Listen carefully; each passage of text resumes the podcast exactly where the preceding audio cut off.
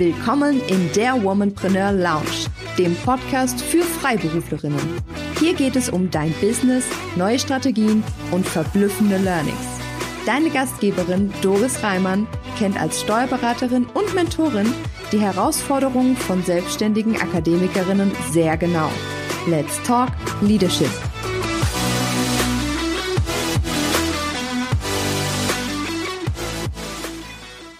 Dieser Episode erfährst du die zweite der drei goldenen Regeln für ein herausragendes freiberufliches Unternehmen. Und zur Erinnerung, hier sind sie nochmal, alle drei Regeln. Die erste war weniger ist mehr und die kannst du in Episode drei anhören. Heute geht es um die Regel dein Business zuerst. Und in der nächsten Folge erfährst du die dritte Regel, die da lautet dein Business, deine Regeln. Ja, fangen wir einfach mal an. Ähm, vielleicht erklärst du mich ja jetzt für verrückt, wenn ich dir sage, du sollst dir zu eigen machen, dein Business zuerst. Weil du wahrscheinlich denkst, dein Unternehmen ist von deinen Kunden abhängig und natürlich stehen deine Kunden an erster Stelle, denn schließlich verdienst du mit der Ausführung deiner Dienstleistungen ähm, dein Geld und machst deinen Umsatz, verdienst deinen Lebensunterhalt und kannst auch alle deine Ausgaben inklusive deiner Mitarbeiter bezahlen. Und das ist natürlich richtig, ja. Trotzdem wirkt es sich oft negativ aus, wenn man das eigene Unternehmen immer ans Ende stellt.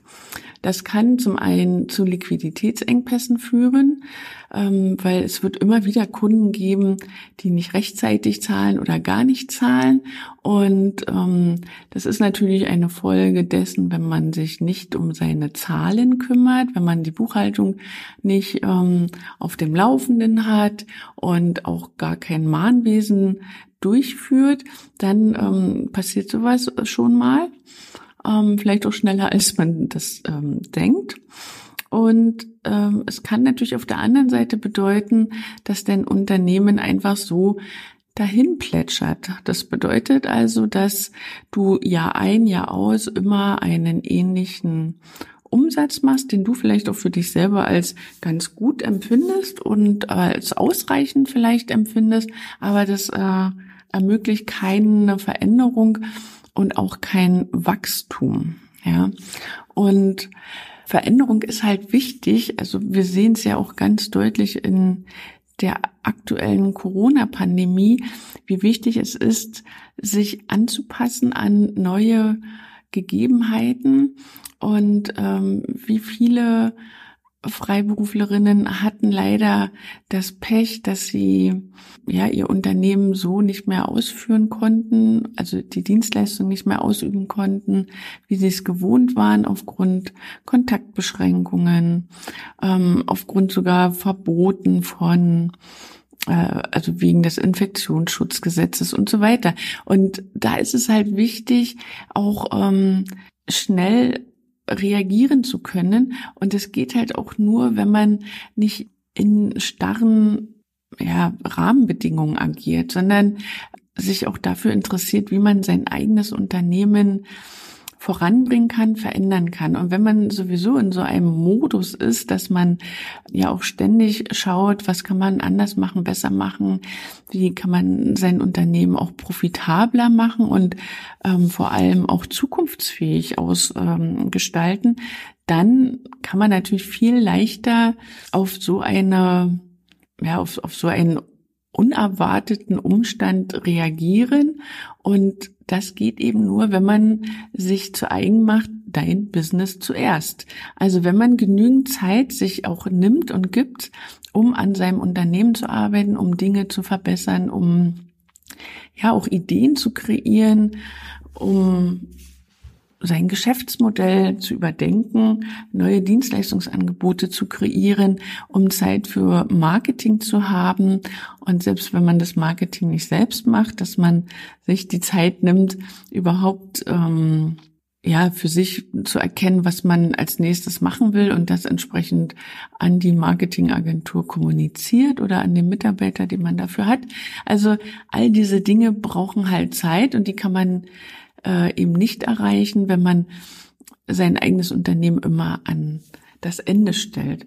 Und ich denke, ein ganz entscheidender Grund, warum Freiberuflerinnen dieses Verhalten an den Tag legen, ist, dass wir im Studium zu Expertinnen trainiert werden auf unseren einzelnen Fachgebieten, aber eben nicht darauf, ein Unternehmen zu führen. Und ja, ich würde mal sagen, wenn du agierst wie ich, dann ähm, gibst du alles und konzentrierst dich voll und ganz auf deine Profession, auf die Bedürfnisse deiner Kunden. Ähm, du gehst damit viel Passion an deine Arbeit und das ist halt eben das Gefährliche. Und ich war da selbst auch mal an dieser Stelle und wichtig ist, dass du für dich erkennst, um erfolgreich zu sein und zu bleiben, ist es unabdingbar, dass du dein Unternehmen ganz nach vorne stellst. Denn dadurch sorgst du dafür, dass es gesund bleibt, ja, wenn ich es mal so sagen darf. Und nur ein gesundes Unternehmen kann erfolgreich sein. Und im Grunde ist dein Unternehmen ähm, mit dir vergleichbar. Denn wenn du nicht auf dich achtest, nicht auf deinen Körper achtest, oder auch dein Geist, deine Ernährung irgendwo ähm, ins Hintertreffen gerät und du für wenig Ausgleich sorgst, dann spielst du ein gefährliches Spiel mit deiner Gesundheit. Und das merkt nicht nur dein Körper und der zeigt dir das, sondern das merken über kurz oder lang auch deine Kunden, deine Mitarbeiter und deine Geschäftspartner. Und ich habe selbst auch viele Jahre diesen Fehler gemacht und es hat mich echt viel Energie gekostet und hat mich vor allem auch Geld und Nerven gekostet. Und irgendwann habe ich gesagt, nee, also das muss jetzt anders werden. Aber bis ich dahin gekommen war, das war ein langer Weg. Und ich möchte für dich, dass du, wenn du jetzt diese Episode anhörst, ja, für dich irgendwo eher klar bekommst, dass du also erstmal, dass du eher klar bekommst, wie du agierst, auch ob du was verändern musst. Ich meine, vielleicht machst du es ja auch schon so, dass du dein Business an erste Stelle stellst, dann gratuliere. Aber wenn du feststellst, ah nee, da ist wirklich was im Argen, da muss ich mal genauer hinschauen, ähm, dann wünsche ich mir für dich, dass du das auch aktiv angehst. Ja, und es dauert natürlich eine Zeit lang, eine Verhaltensweise umzustellen. Ja, und das eigene Unternehmen auf Platz einzustellen. Und ich sage auch nicht, dass es einfach ist. Ja, denn ähm, du wirst dich dabei ertappen, dass du ganz schnell und teilweise auch unbemerkt in alte Muster zurückfällst und dein Unternehmen dann doch wieder an zweiter Stelle steht.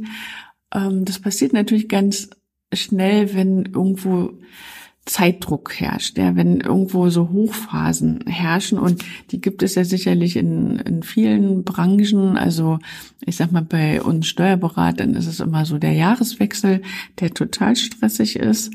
Und ähm, das sind aber Sachen, die kann man einfach durch auch bessere Planung ja, verhindern, ja, und natürlich auch durch Grenzen setzen und bessere Kommunikation. Also, lass dich davon nicht abschrecken, wenn du diese Regel versuchst in dein Unternehmen und in deinen Führungsstil zu integrieren.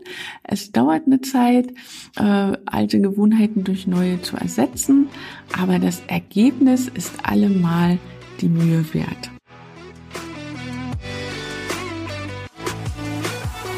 Als Freiberuflerinnen arbeiten wir oft nach Schema F. Wir tauschen Zeit gegen Geld und folgen festgelegten Regeln, die kaum Raum für eigene Ideen, Angebote oder Innovationen bieten. Aber was, wenn du mehr willst? Dann brauchst du Austausch, Unterstützung und Wissenstransfer mit anderen Freiberuflerinnen. Ich lade dich ein in den Womanpreneur Club.